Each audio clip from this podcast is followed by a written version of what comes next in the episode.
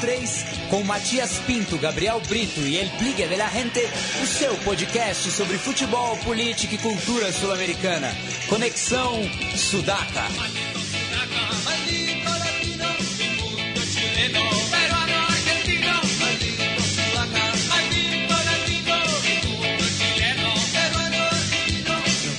Buenas ouvintes da Central 3, está começando mais um Conexão Sudaca, ocupando e resistindo a sua placa de áudio, hoje mais do que nunca. À minha frente está ele, Felipe Domingues, El Biglia de la Gente. Dale Matias, boa noite, boa noite a todos os centralinos, é, também ao Guilherme e ao Gabriel, todos os ouvintes. E um abraço especial pro, pro Célio Bruns, nosso grande ouvinte lá, lá de Brusque, que cumpriu anos essa semana, é, regado, festejo regado com muito Fernet com coca. E ganhou o clássico, né? Ganhou o clássico ainda por cima. E, e regalo. Aí, ó, o grande Brusque rumo, rumo ao Nacional. Enfim, um grande abraço a todos. Hein? É, já que o, o Biglia citou, temos um reforço também vindo lá de Santo André, mas está tá de mudança para a capital. É ele, Guilherme Miranda, que é um velho conhecido aqui do, do programa. Salve, Gui. Salve. Eu ainda tô com uma dor no coração é. de mudar para São Paulo, porque é como se eu estivesse traindo ainda um pouco o ABC, mas é. é. uma coisa inevitável agora. E é um prazer estar aí com vocês. E né, por falar no ABC, falei em clássico já. Também tem clássico amanhã, né? Pela Série Estaremos A2. lá, hein? Amanhã tem clássico.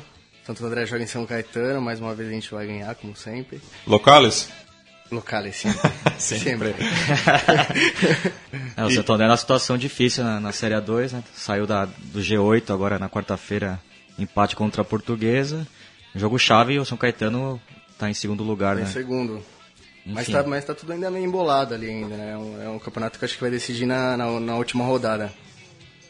E faremos um especial aqui no, no Conexão Sudaca, porque somos apaixonados pelo ascenso, seja na América do Sul ou aqui no Brasil. À minha esquerda está ele, Gabriel Brito, o guerrilheiro da informação, que hoje, essa semana, trabalhou dobrado, né, Gabriel? Boa noite, Matias, Guilherme, Felipe, boa noite todos os sudacas aí desse continente, sempre em resistência. Tra é, trabalhamos dobrado essa semana, mas até que é bom nessas horas aí, porque a gente está aí para pra ver a, pra jogar a lenha na fogueira mesmo, senão a gente não tava nem na Central 3, tava pensando nisso no caminho vindo pra cá da Paulista. Se não fosse para jogar lenha na fogueira, a gente acho que nem teria esse programa mesmo, essa reunião de pessoas que a gente vê aqui na Central 3. Mas vamos que vamos com a cabeça erguida e o ânimo também sempre em alta. Bueno, e em conexão é, pela América do Sul, novamente vamos atravessar a cordilheira pois temos do outro lado da linha o convidado de hoje, o Daniel Campusano, ele que é um dos editores da revista De Cabeça. E aí, Dani, como está? Hola, Matías, estou en. Voy a intentar hacer algo que nos cuesta infinitamente a los chilenos, que es hablar lento y modulado. Así que les pido paciencia si no me entienden. Beleza. É, o, que, o, que, importa é a intenção. Mas vamos falar primeiramente né, desse número da revista que une duas coisas que são é, do nosso gosto aqui no Conexão Sudaca, que é a música e o futebol. Justamente, eh, para los que no conocen la revista, nuestra intención es analizar fenómenos y personajes vinculados al fútbol y leerlos desde una lupa, desde una arista social y política, donde se pueda reflejar la contingencia de, nuestros países respectivos. Eh, este número, este número buscamos eh, develar, profundizar en la relación entre fútbol y música. Eh, buscar los, los tópicos, las características que se repiten en ambas formas de arte y de espectáculo, ¿cómo decirlo? Hay una comunicación con el público en ambas disciplinas, eh, hay una energía, por supuesto, una adrenalina, em, y según hablamos con, con, los músicos entrevistados para este número, eh, también el, el, parecido con el fútbol es que hay cierto, si bien hay cierto nivel de, de, táctica, de preparación, eh, siempre prima la, la, improvisación, el destello, la espontaneidad. Eh, un equipo puede pararse, digamos, con una táctica determinada, pero finalmente el juego lo, va a terminar ganando si es que se gana con, eh, con una jugada espontánea, con algo que se salga del libreto. No sé si se entiende. Olá, Daniel. Quem, quem fala é o Felipe. É, boa noite. É, eu gostaria de falar que você falasse... Olá. Olá. Queria que você falasse um pouco sobre a seleção chilena, La Roja, né? Que teve uma mudança bastante importante no comando técnico, a saída do Sampaoli. E queria que você, o que você acha do, do novo treinador, do Pisse. E, e se você falasse um pouco também sobre as questões políticas envolvendo a Federação Chilena, que panorama você poderia nos trazer aqui? Mira, el panorama, sin ser alarmista, es, es muy preocupante. Eh, a nivel legal, cada día se saben más detalles de lo que fue la administración de, de con, con sus séquitos, sus cómplices. Eh, hay mucha información de, de, sus costumbres delictivas y sin duda eso eh, repercute, por más que los jugadores lo oculten, al, a este engranaje que se venía construyendo de la época de Marcelo Bielsa, que, puede ser nuestra generación dorada, por qué no decirlo.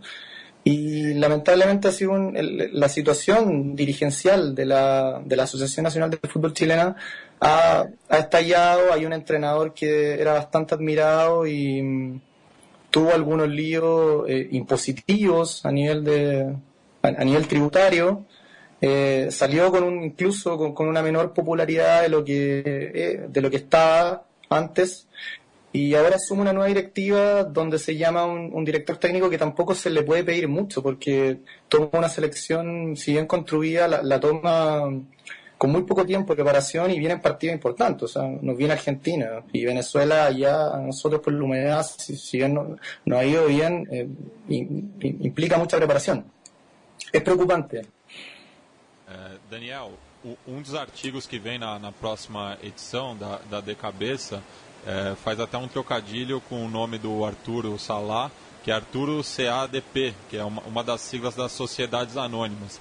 É, eu queria que você falasse um pouco sobre qual é a relação dessas empresas que estão controlando o futebol de uma maneira geral. É, eu, eu, eu, sei que a De Cabeça é muito crítica em relação a, a essas empresas, seja a Blanco y Negro, Cruzados o a Azul Azul? Muy crítico. Mira, a, a mediados de la década del 2000, eh, algunos clubes chilenos, bueno, como Colo Colo y, y, la U estaban en vías de quiebra, y a nivel político, en el Parlamento, se le ocurre una manera de salvarlo, hacer sociedades anónimas en el fútbol, o sea, permitir esto vía legal. Uno de los ejecutores con el expresidente Lago y algunos, algunos senadores activos en el Senado, el gran articulador de esto fue Arturo Salá. Em, con el tiempo, ¿qué es lo que vimos? Estoy resumiendo, digamos, de año. Eh, con el tiempo vimos que los estadios se desocupaban por un muy mal manejo del canal del fútbol chileno, que, se, que con esta sociedad anónima se privatiza. Em, los, equipos de fútbol quedan a merced de empresarios que han, tenido conductas em, muy dañinas para el mercado chileno, han sido procesados por colusión. Em, entre ellos está el expresidente Sebastián Piñera, que ocupó deliberadamente Colo Colo como plataforma política. Eh, empezó a llegar gente con mucho poder económico, pero con muy poco manejo y noción del fútbol y eso se nota en un delucio torneo local, en, un bastante lamentable desempeño de, nuestro equipo en los torneos internacionales y, un canal del fútbol que quiere a toda costa que, la gente no vaya al estadio y pague y mejor lo vea por televisión. Finalmente esos son como los grandes resultados y más impactantes que, han, que hemos podido ver como espectador y como hincha.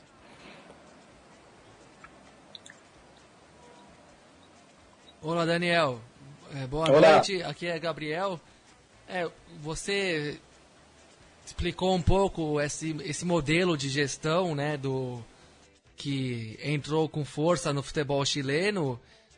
Nós aqui nesse programa já falamos disso, mas claro, né, faz muito tempo e e, e, até o nosso público não é o mesmo de antes. Eu queria que você explicasse um pouco melhor, fazendo uma relação com a própria política chilena desses últimos 20 anos, 30 anos. Como é que, por que, que esse modelo de sociedade anônima ficou tão forte no Chile e, e é porque aqui no Brasil a gente também nunca ouviu falar muito disso, né? De que o futebol chileno aderiu a esse modo de gerenciar seus clubes, né? E agora parece haver um momento de maior contestação, finalmente, desses modelos, né? Queria que você passasse para o brasileiro aqui que escuta o programa um retrospecto de, da história um pouco relativa à política desse tipo de gestão que, que se é, que, que dominou o futebol chileno. Mira, para responder tu pregunta, eh, que extendernos y salirnos del ámbito de fútbol, ¿no? Eh, yo te podría jurar que vivimos y somos, como Chile, eh, uno de los países más neoliberales del mundo. la dictadura de, Augusto Pinochet, que estuvo 17 años en el poder, dejó instaurar una escuela de Chicago donde se delineó eh, un, Estado muy débil, donde, mm, donde existían muchos incentivos empresariales y un poco tributo. Eso a, la larga hace que en, Chile eh, tengamos una desconfianza eh, casi, mm, digamos, hereditaria en el Estado. La, gente por lo general suele asociar, asociar que lo, público es, es generalmente débil, es difuso y tanto la, la centro derecha, eh, me atrevo a decir también la centro izquierda y por supuesto la derecha extrema en, Chile que mm, ha, validado y ha incentivado este cualquier tipo de modelo, digamos, de, sociedad anónima eh, y todo lo que implica compleja y simplemente el sistema neoliberal. ¿Qué pasa con el fútbol concretamente? Que se, se quiso poner de Mesías a, personas que tenían poder gestión en otras empresas. O sea, los equipos poderosos de Chile fueron entregados o fueron permitidos a, personas que habían sido exitosas en otros ámbitos, como por ejemplo eh, papel higiénico, como por ejemplo líneas aéreas, eh, grandes cadenas de retail, de mall, centros comerciales, supermercados, etcétera, pero se le olvidó el detalle y ahora en perspectiva lo podemos ver. Se le olvidó el detalle de que para manejar una institución de fútbol había que saber precisamente de fútbol, valga la redundancia, saber el manejo de los hinchas, saber eh, cómo se gestan los equipos, eh, saber qué es lo que no quiere y qué es lo que no se quiere a la, a la hora de consumir el, producto fútbol y facilitar al hincha eh, estar cerca de su equipo, que es lo que debiese ser lo principal. Y eso se, se, se ve gráficamente en la, en la NFP, que bueno, ahora está NFI declarando en Miami, ¿no? Eu queria que você falasse da, da relação da, do futebol e da música, como que a revista tenta mostrar isso. É, na, na, América do Sul tem, tem muitas bandas que, que, que trazem esses, esse universo na, na, nos seus temas, nas suas músicas. É, e o Miserables é um exemplo do Chile que a gente pode falar aí que também que tem um disco até é, que é só sobre o futebol.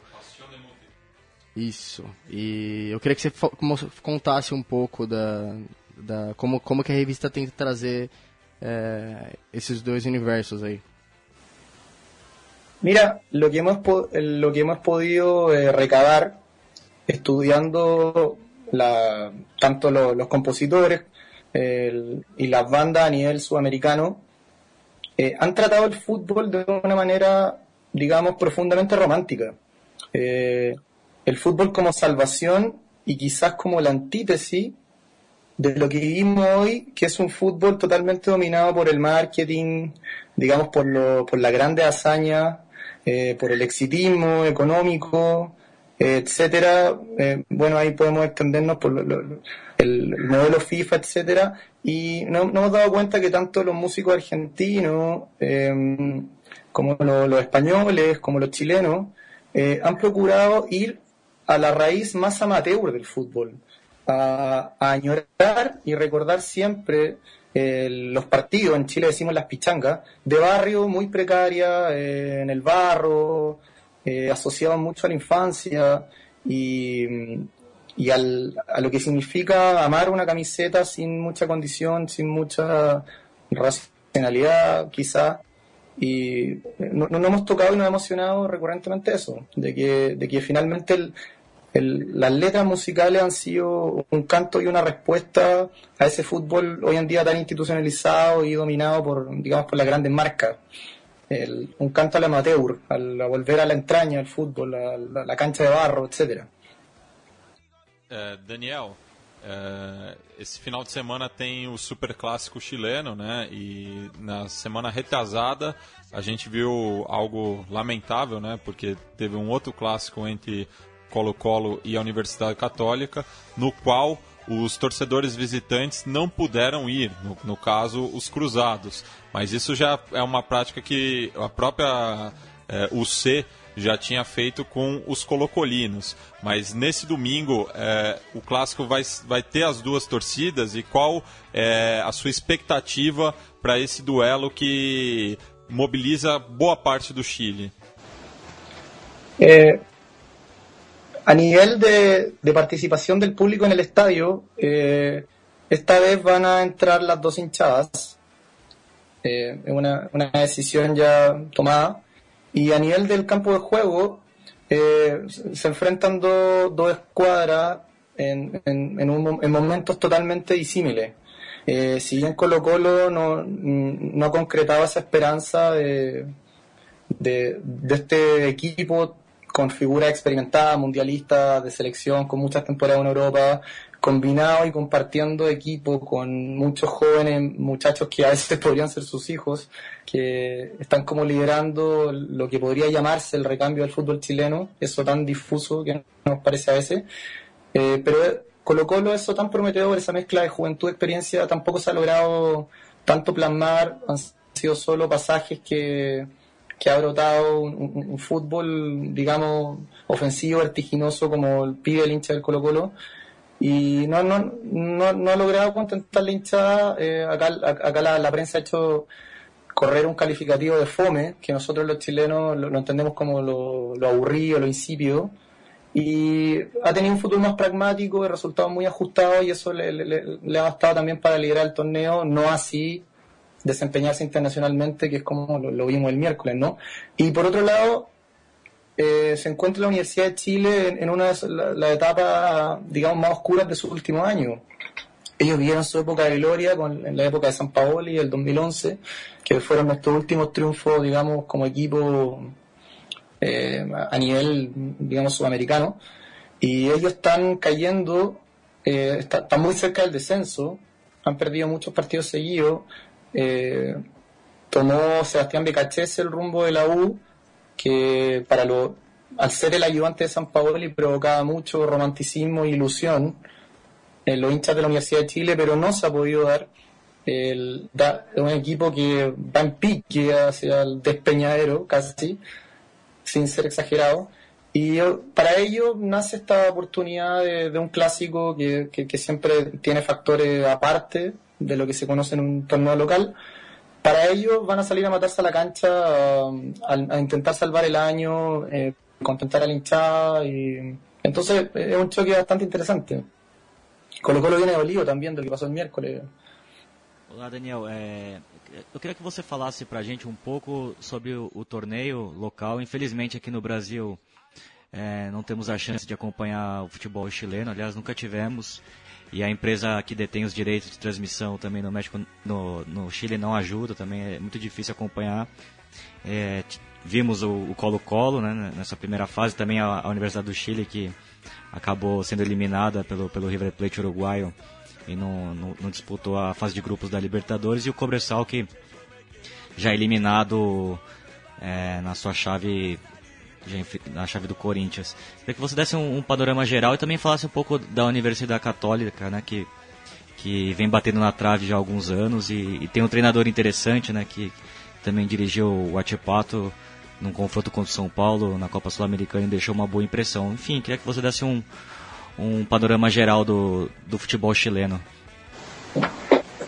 Mira, eh, para, contar quizás voy a ser bastante pesimista al responderte esto, pero hace estos días escuchaba al matador Sala, a Marcelo Salas, que recalaba, calificaba el torneo local como muy deslúcido y con muy poca intensidad, eh, intensidad de juego, digamos, en, en cuanto a ritmo.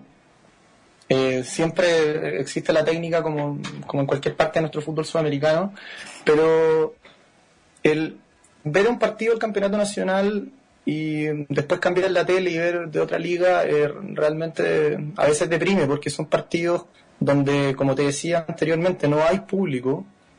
Eh, muchas veces se juegan eh, partidos de la liga, local con menos de mil personas que quizás es algo que a ustedes no, les cae en la cabeza o tampoco al, a los argentinos. Eh, generalmente se, ven partidos eh, tremendamente aletargados y Universidad Católica, Santiago Wanderers, Palestino, eh, están también peleando las posiciones de avanzada junto a Colo Colo, por ahí O'Higgins se está metiendo también. Y con esos equipos que te nombré, se, se, va a pelear junto a Colo Colo, que es el líder con 20 puntos. Eh, va, a comenzar, seguramente se van a pelear los tres primeros lugares y, ya meterse en los torneos internacionales. Pero por lo, eh, por lo general te, podría decir que, a diferencia de la selección chilena, hay muy poca esperanza y un campeonato descuidado, tanto a nivel de los medios como del hincha. Eh, da la impresión que el hincha chileno llora y se sacrifica por la selección, pero se le olvida muchas veces el torneo local y, eso lo vemos, te repito, cuando nos enfrentamos a esta realidad de competir internacionalmente. Eh, e Daniel, aqui é o Gabriel novamente. É, Sim. Um, um pouco dentro do, do espírito da pergunta do Felipe, eu queria saber como é que você enxerga a atual geração do Chile, de jogadores, assim, né? Uma das melhores da história, talvez a melhor, porque conseguiu o primeiro título da história da seleção, então talvez seja um pouco mais lembrada. Mas independente de, de ser ou não ser a melhor, uma, é uma ótima geração. Então eu queria saber se isso para você é um caso, digamos, fenomenal ou se o futebol chileno realmente subiu alguns degraus e daqui para frente continuaremos vendo bons jogadores do Chile se destacando no futebol sul-americano e internacional também. Você, você acha que a próxima geração vai ser do mesmo nível dessa, por exemplo? Sí, mira, ¿sabes lo que sentimos? Nosotros el durante la década de los 90, tuvimos un tenista llamado Marcelo Chino Ríos, que ahí competía con el Guga Cuerten, eh, que lo veíamos, él llegó a las posiciones más altas mundialmente, y entendíamos que era un cometa Halley. Bueno, después llegaron otros tenistas que pudieron de alguna u otra forma emular y mantenerse en esos primeros lugares. Pero de alguna forma era un paréntesis que sabíamos que íbamos a salir luego de ahí. Que era muy difícil que viniera otro Marcelo Chino Ríos. Eh, se me ocurre lo mismo. Acá hay un chiste recurrente que empezamos a, repetirlo durante estos años. Eh, ¿Cómo quizá vamos a hacer jugar a Alexis Sánchez, a Gary Medel, a Arturo Vidal, a Claudio Bravo hasta que tengan 50 años, porque la, la verdad que el recambio eh, no aparece sino con algunos jugadores eh, que se van lamentablemente rápidamente a Europa, muy jóvenes, allá se pierden, eh, no tienen problemas a veces de camarín, no se adaptan al fútbol y se van diluyendo no, no te diría que existen tres jugadores que uno puede decir estos son el recambio fundamental, como vamos a ir llenando y vamos a mantenernos en, lo, en, lo, en, esta eh, en esta avanzada que, tenemos desde la Copa América o desde la generación de, que, agarró Marcelo Bielsa con la eliminatoria a Sudáfrica. Eh, ojalá, ojalá que sí aparezca, pero por ahora, lamentablemente, te tendría que decir que es muy difícil lo vemos como un cometa que tenemos que admirar, que tenemos que seguir, pero sabemos que no va a durar mucho. É, Daniel, é, mais uma vez agradeço a sua presença aqui no Conexão Sudaca e só para fazer o, o, serviço completo, né? Quando que sai a próxima edição da De Cabeça e com certeza a gente vai divulgar esse novo número que promete bastante. Sim, muchas gracias a usted, um abraço a cada um. ¿Y cuándo sale el próximo número? El 22 de marzo debutamos. se los mandamos por supuesto en las redes sociales como nos hemos apoyado siempre. Claro, então a gente divulga e mais uma vez também agradeço ao Nicolas Vidal que me passou o seu contato e foi nosso entrevistado ano passado. Aí mandamos saludos. Bueno, muchas gracias. Hasta luego.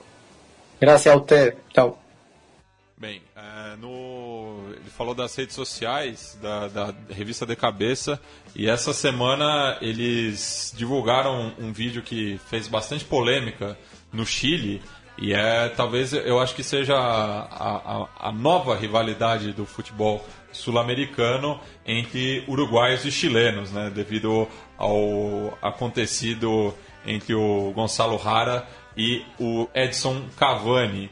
Então, uma uma companhia de vinhos uruguaios é, fez uma propaganda justamente burlando, é, zoando né, a, a, a, falta de conquistas chilenas. Então a gente vai ouvir isso no nosso quadro Que lindo es el fútbol.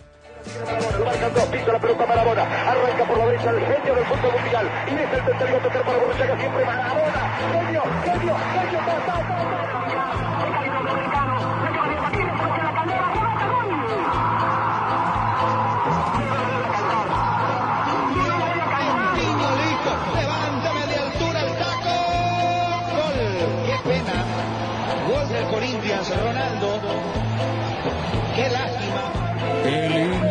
es el fútbol, pibe.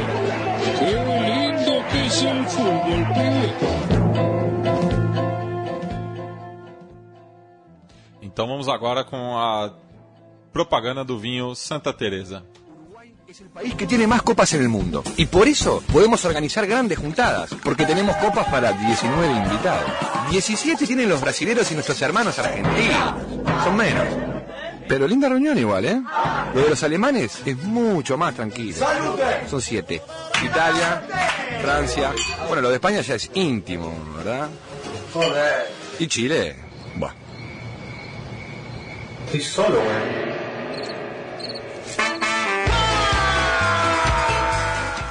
Então é isso. Se um chileno for fazer uma festa, só tem uma copa, né? No caso, uma taça, não pode beber com, com os outros. Mas é, é isso o que diz a propaganda. Mas é curiosa essa rivalidade, né? Porque são duas grandes gerações, né? Uma geração do Uruguai que está terminando aí, que deu uma, deu uma sobrevida à Celeste, né? Os últimos dois campeões americanos, né? E o, e o Chile também, com essa geração, como, como o Daniel explicou bem, né? Já, já chegando no- também no, no seu final. E uma geração histórica do Chile, mas a diferença histórica é, é tremenda mesmo. Muito sacada, muito bela sacada do- da propaganda. E Gui, o que a gente ouve ao fundo aí, né, foi uma indicação sua. Stacha Stacha é uma banda de escada de, de Buenos Aires, de, de, de grandes amigos lá. E, e é um pessoal que tem a ver com a, com a cultura do bairro, que é um espaço autogestionado de Buenos Aires, no bairro de Villa Crespo. Isso, serão nossos convidados num programa futuro. Serão, com certeza. Assim e quem, como- tiver, quem tiver a oportunidade de visitar um dia esse lugar vai, vai gostar bastante. Quem, quem, quem gosta do, do universo do futebol, da música, da música underground, de, de, de, de contestação, com certeza vai gostar do lugar. Um bairro histórico, né, pro futebol argentino No, no também. bairro histórico. E fica a quatro quadras do, do, Do estádio do do Atlanta. Que foi tomado, né? Que foi também. Era o Chacarita também, na Caja Humboldt. Caixa Humboldt, é, altura ali no- do número 400. É, bom, vamos falar de Libertadores, né? Mana cheia para os brasileiros. É, falar brevemente, já que temos apenas mais uns 20, 30 minutos de, de programa. Mas começar pela terça-feira, é, na qual o Cobressal e o Melgar, como o Bigla bem lembrou, deram adeus já à competição e o Penharol praticamente também se, se despede, né? É, um time muito fraco do Penharol, realmente. Me chama muita atenção o péssimo nível do, do Aguilar, que é um jogador histórico do, do Penharol, né, vice-campeão da Libertadores de 2011. E houve troca no comando também, né? É, a forma como o Bengoechea foi demitido é, de forma polêmica e, a meu ver, muito inoportuno. O Polija da Silva não conseguiu mudar muito o rumo das coisas. Teve a lesão importante do Forlano no momento que ele começava a crescer, né? Tinha E, feito... e- e volta amanhã contra o Racing pelo campeonato local. é uma boa notícia para o Penharol, mas as chances são, é, são bem pequenas mesmo. Parece que essa segunda vaga do grupo vai ficar entre o Huracan e o Sport Cristal, que é um, jogo que falta para completar essa quarta rodada, né? É, se o Sporting Cristal ganhar, fica muito difícil pro, pro Penharol. Se o Huracan ganhar, ainda tem uma chance. O melhor resultado para os carboneiros seria um empate para ainda ter chance. É, e nesse jogo me chamou muita atenção novamente o bom nível do Atlético Nacional de Medellín, um time que vem voando. Campanha ideal, né? Quatro vitórias, quatro jogos, quatro vitórias, 11 gols feitos e nenhum tomado. E bons jogadores, né? Trouxe o Ibarbo de seleção, também Copete, enfim, já falou um pouco sobre o time. E, Marlos Moreno, que é um é uma boa promessa e tem um técnico um pouco mais conservador, então acho que é um time que pode, pode sim chegar nas finais. Mas é aquela maldição do, do primeiro colocado, né? Ano passado o Boca Juniors fez uma campanha é, impecável, pegou o River Plate e acabou sendo eliminado daquela forma vergonhosa. Ali não foi nem tanto uma maldição, né? Foi burrice mesmo, mas é, já que você citou também o Nacional de Medellín, que goleou o, o Penharol por 4 a 0 no Centenário. O Guilherme Miranda esteve em 2012. Em 2012. Quando o, o, o placar foi o mesmo. O placar foi o mesmo. E também é, mandar um saludo né, para os companheiros do Três Decoração que divulgaram uma foto do, dos quatro juntos no, no Atanásio Girardot, Sim. cada um vestindo a camisa do seu respectivo clube, lembrando são dois torcedores do Nacional, dois do Independente Medellín, Isso. já que nesse final de semana também tem clássico lá na cidade, com a volta do público visitante, o que é uma notícia muito boa. Isso, e, ele, e eles estão eles promovendo agora uma campanha que é o Clássico em Paz lá, né? E como a banda tem, tem, tem uma divisão clara entre, entre os dois entre esses dois clubes, eles eles estão promovendo essa, essa campanha porque porque já estava num momento meio tenso lá, né? E, tem, e tinha muita, muita violência já.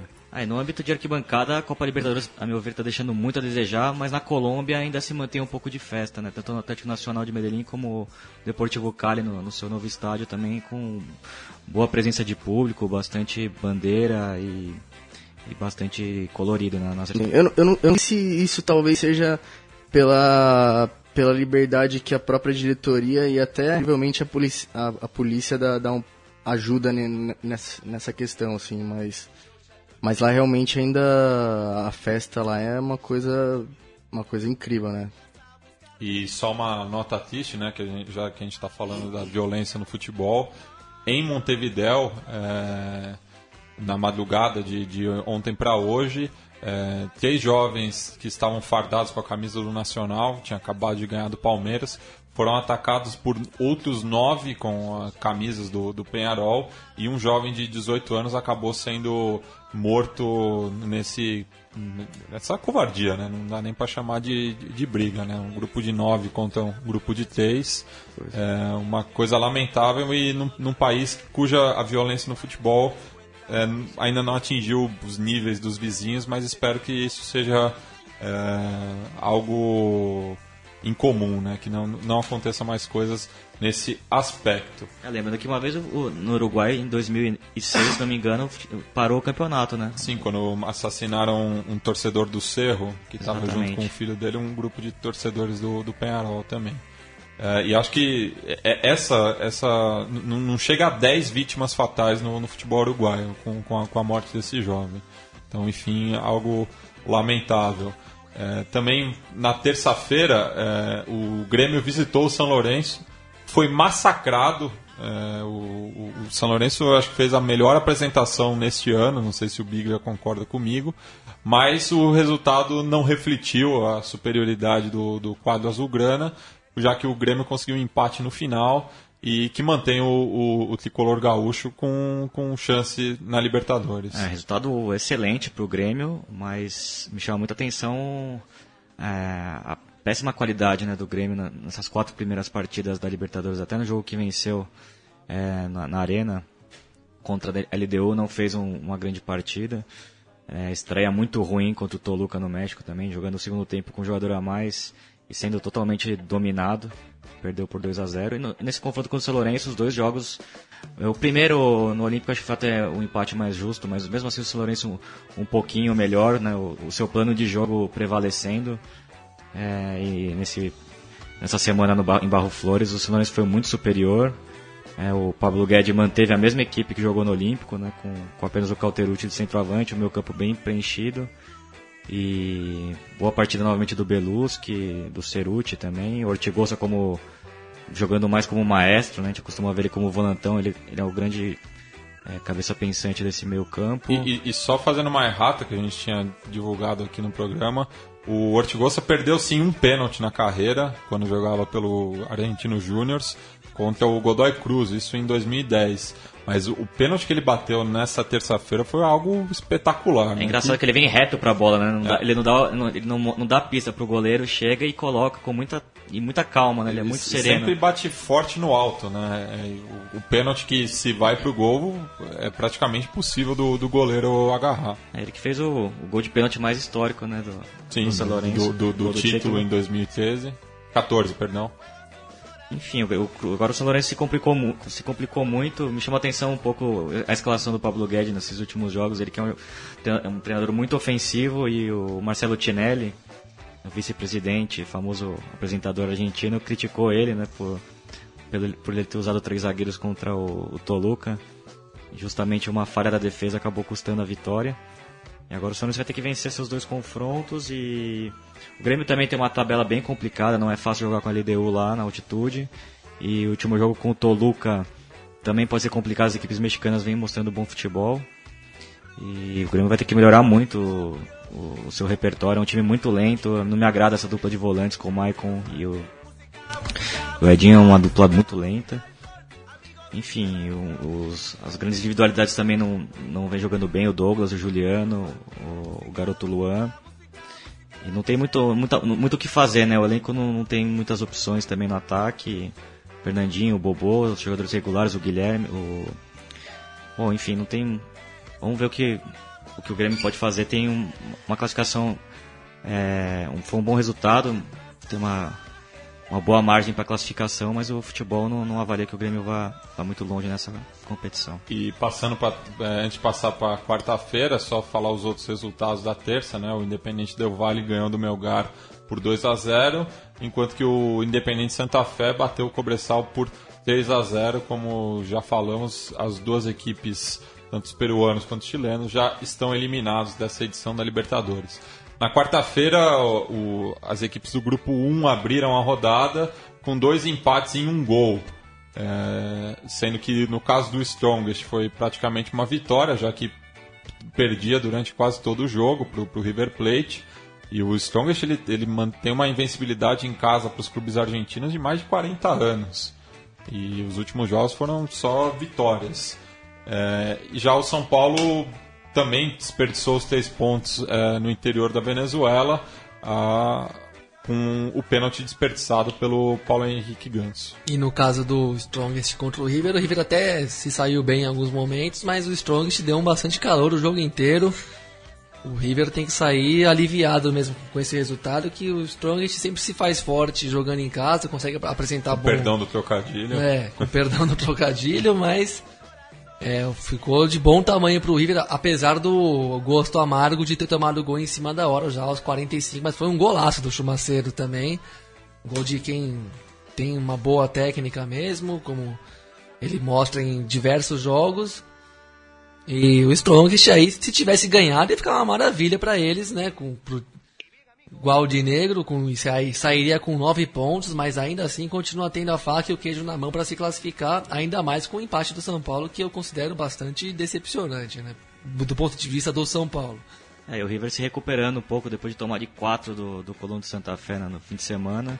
O Baroveiro foi muito mal, foi muito criticado, né? É, mu- mu- muitos gremistas fizeram uma analogia com o 4x1 pelo, pelo gauchão que o Grêmio tinha ganhado do Inter, já que o Alan Ruiz, né, que foi o grande nome dos dois jogos, e o D'Alessandro estava no, no quadro é, adversário também né, nas duas oportunidades. Tá gastando a bola, né, o Alan Ruiz nesse começo de campeonato pelo Colom. Jogou muito bem mesmo e E, e, perdão, o jogo não foi pelo gauchão, foi pelo brasileiro de 2015. 4 a 1? 14, é. 4x1 não foi a final do Gaúcho, em Caxias do Sul? Não, não. 4x1 foi, foi pelo brasileiro de 2014. Ah, Foi não, mas que o Grêmio ganhou de 4x1, né? Sim, ah, sim, agora sim, É. verdade. Eles Primeira quase no vitória tapa na né? arena. Eles quase saíram no Nossa, tapa já tem jogo. duas belas goleadas É. na arena o Grêmio, né? Por sinal. Enfim, o Strongest realmente encaminhou sua classificação, né? É, tem dois jogos como visitante, mas decide a vaga contra o São Paulo né, no Hernando Siles. Um time que manteve a base já de, de- de outros anos e, e tem alguns bons jogadores, que nem o Chumaceiro, o E mais jovem Pablo deles. Escobar. Pablo Escobar. Pablo Escobar. Grande Pablo Escobar. Um Grande Pablito. também. Que prometeu encerrar a carreira no Santo André um dia ainda, hein? É Pensei mesmo? que ele ia falar, ah, prometeu encerrar a carreira no autônomo. E- Quem sabe? E só uma pergunta pra mesa, vocês veem o Strongest ganhando do Trujillano na Venezuela? Eu vejo. Eu vejo. Vai, vai, vai chegar lá pra querendo, querendo os três pontos. Não vai chegar lá. Depois de ganhar no Paquimbu do São Paulo, vai lá pensando em quê? Em três pontos de novo. Até porque o time tá bem montado. É um time bem é, consciente do que pode fazer, se, sabe se defender, sabe.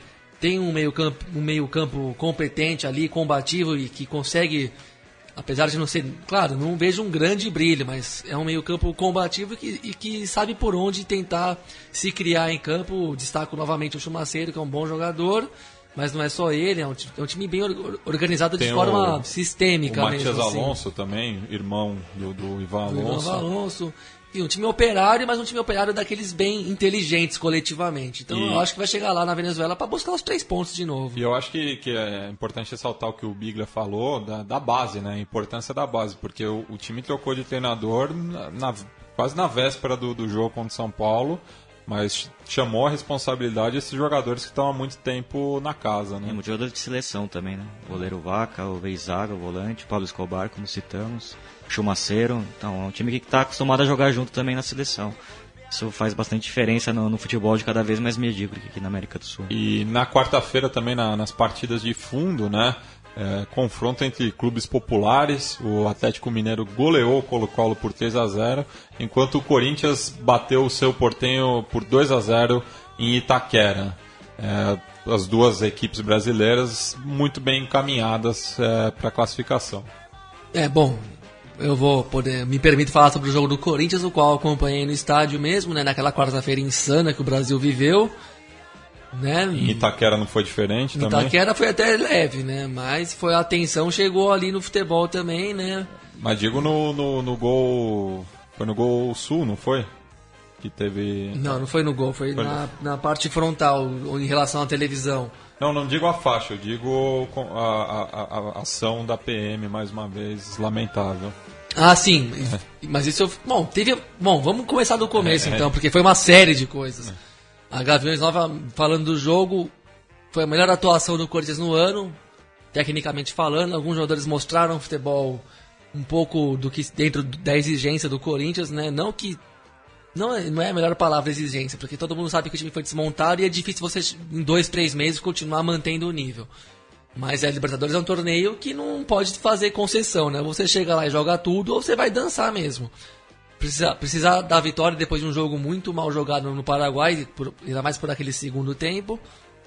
O, começou muito bem, um jogo onde o time conseguiu ter mais desenvoltura, mais velocidade e capacidade de troca de, de, de criar jogada, de chegar na área, de finalizar.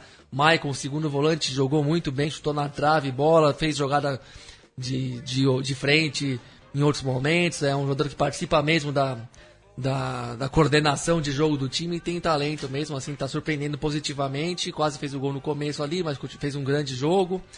Inclusive pode fa- fazer o Bruno Henrique dançar do time titular aí e fazer a, a- a dupla de volantes ao lado do Elias, eventualmente. O Rodriguinho, acho que até perde a posição com ele, fazendo jogando esse futebol. Enfim, coisas muito bem, mereceu a vitória, criou muitas chances. O Luca, um atacante que tem condição de crescer no futebol, ele foge um pouco dessa mediocridade, desse senso comum de hoje em dia, vamos dizer assim, do atacante que corre pelo lado, corta pra dentro, dá um toque de lado de novo, ou cruza na área, ele consegue ter um pouquinho de individualidade, o que é sempre bom para jogador, pra jogadores que buscam o gol, para quem joga no ataque de qualquer time de futebol do mundo.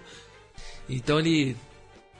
E ele tem uma, um, mais- um pouco de estrela também, ele faz gols de oportunista, como foi o primeiro gol. E no segundo gol ele provocou novamente um gol contra, assim como co- contra o Cobressal no Chile, ele conseguiu provocar um gol contra porque ele tem um pouco mais de agudez, assim, ele vai um pouco mais pra cima e isso dá resultado mesmo quando você não é brilhante, né? Então uma vitória merecida do Corinthians, um jogo pra animar um pouco mais, não é um, não é um grande time, não pode se pintar como favorito, mas, é um, mas fez um jogo um pouquinho mais animador do, do ponto de vista técnico. Destaco a torcida do Cerro Portenho também, que encheu o seu setor, cantou muito e eu fiquei ali perto atrás do gol, onde o Corinthians marcou o segundo gol, né, que era do lado da, da torcida visitante. A torcida do Cerro cantou muito E o jogo inteiro. ficaram alojados na, na Gaviões, né? De, quando chegaram em São Paulo, é, retribuindo, né? Gaviões retribuindo o, o- a- o acolhimento lá em Assunção. E a colônia, Sim, e a colônia Até porque a colônia Paraguai é muito forte ali no bairro mesmo, onde ficam os Gaviões da Fiel, que é o Bom Retiro, que tem muito torcedor paraguaio mesmo, a ponto de se você descer no Bom Retiro para ver um jogo desse, você vai ver torcedor paraguaio vendo jogo no bar. Que ali tem muito paraguaio, boliviano, peruano, africanos também tem alguns aqui. O centro de São Paulo é essa Babilônia maluca aí, mas. E que é legal de ver mesmo. Se o Cerro Porteiro faz um gol, você escuta berro no Bom Retiro, mas não é secador, não, é torcedor de verdade.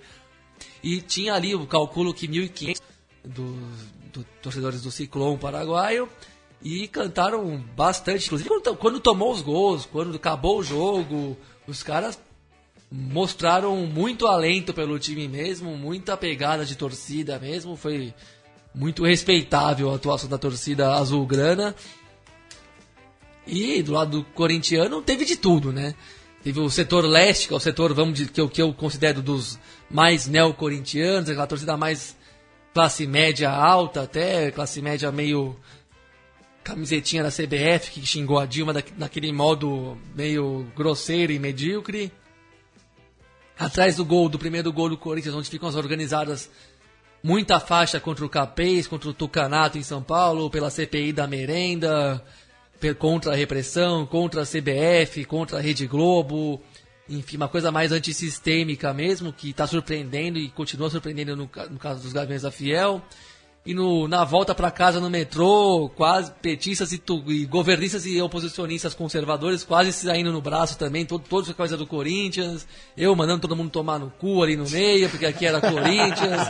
Um pandemônio ali, a guarda, a guarda do, do metrô teve que in- intervir porque estava vendo tudo por câmera, já, quando chegava na estação já, parava, já ameaçava parar o trem para todo mundo. Enfim, um dia que retratou bem a efervescência que vive o Brasil e essa polarização, a meu ver, aqui do meu ponto de vista, é uma polarização entre lados mais iguais do que diferentes, mas que coloca muita gente na rua por paixonites políticas que não tem tanta consequência e compromisso com a mudança estrutural do Brasil, né? Mas estão aí se matando na rua e vamos ver o que vai acontecer. Meu, o Daniel já falou né, sobre a atuação do Colo-Colo na última quarta-feira, então a gente passa para quinta-feira, na qual tivemos os dois jogos do, do grupo 2, né, ambos em Montevidéu. É, primeiramente, o Rosário Central venceu o River Plate é, no Estádio Centenário e um pouco mais ao norte, no bairro de Blanqueada, o Nacional venceu o Palmeiras por 1 a 0 e o nosso ouvinte, o Bruno Fares, estava presente do lado alviverde. O Biglia veio até provocativo aqui, o Leandro e a mim nem, nem o cumprimentou. É, mas eu no Uruguai sou bolo, sou mesmo, justamente porque em 2009, nas oitavas de final, estava lá com a torcida tricolor no, no Parque Antártica. É, quando o Nacional eliminou o Palmeiras, é incrível como o Nacional tem uma boa, um bom retrospecto contra o Palmeiras nos últimos anos. Bom time do Nacional, já tinha gostado no- nos primeiros jogos quando havia empatado com o River Plate e com o Rosário Central. Fez um bom jogo também no Arrojito. Um time, um, um ataque muito rápido, né? Muito bom esse Nico Lopes, um dos, dos melhores atacantes dessa edição da Libertadores. É, já com passagem na Europa e voltou mais maduro, muito, muito inteligente, muito raçudo, como uruguaios. Também o Sebastião Fernandes estava ameaçado de não jogar novamente muito rápido, muito bom jogador. Saiu ovacionado quando foi substituído. Os dois jogadores de lado de campo O também jogam bem, o Kevin. Ramírez e o Bárcia, Leandro Bárcia. É, uma preocupação do Cuca era fechar aquele lado esquerdo, tanto é que ele passou o Zé Roberto para o meio campo, mas o Egídio também não é um lateral muito confiável, muito marcador. É, o Cuca depois tentou arrumar o time no intervalo, o Palmeiras até fez um segundo tempo um pouco melhor, mas no final a vitória do Nacional foi merecida. Um time que não é brilhante, teve a, não teve o Fucili, né, lateral direito. É, Como Jogou- a gente falou, expulso injustamente, acho que na, na arena do Palmeiras. Sim, jogou o volante Romero improvisado e se saiu bem também. Enfim, o Palmeiras agora é muito complicado, né? Vai ter um jogo contra o Rosário Central crucial e que não pode nem empatar, né? Vai ter que ir pra ganhar. Quem, quem será o novo Cleiton Xavier do Palmeiras nesse jogo? Lembrando de 2009, como você citou. Acho que quase ninguém chama a responsa, Acho que né? o candidato é, é o, é o Dudu, no caso do de. É um cara que eu acho que está se jogando um pouco acima do que o time apresenta, mesmo com todas as falhas coletivas que o Palmeiras tem, toda a dificuldade de ter um modelo de jogo identificável ali, né? Parece um, um bom ajuntado de jogadores, mas que não tem nenhuma identidade coletiva e você nunca sabe o que, que pode esperar das atuações, né? O Cuca não tem tempo de mudar isso tão rapidamente, não é fácil. Tentou já fazer algu- algumas alterações, como tirar o Zé, Roberto da lateral esquerda, que era uma coisa que eu achava um absurdo. Um cara de, que faz 43 anos esse ano jogar para lateral, quando ele pode jogar pelo meio campo aberto e você colocar o Egídio mesmo, como fez o Cuca. Mas isso também não quer dizer que vai mudar o mundo de forma tão espetacular, né? Mas se tem alguém que eu acho que está jogando um- algum futebol considerável no Palmeiras é o Dudu. Boa parte da experiência do time vai residir nele mesmo, porque é um time que não ganhou a Copa- do Brasil jogando um futebol ali meio na loucura, meio na, na intensidade, com a torcida gritando, com a vontade de ser campeão saindo pelos poros mesmo, mas nunca você vendo um time realmente configurado e que você, você entende como é que funciona de 1 a 11. Isso continua na Libertadores e o Palmeiras está pagando um preço, pode sair caro com uma eliminação na primeira fase. Isso não está dito ainda, mas o Palmeiras está não consegue fazer um jogo convincente contra ninguém. Não é à toa que, que perdeu as duas partidas contra o Nacional. O Nacional é uma grande camisa, um time sempre muito respeitável, mas perdeu seis pontos pro, nesse confronto aí. Também foi um pouco demais pro Palmeiras, que tem uma expectativa maior, mais exigente da, da sua parte, da sua torcida.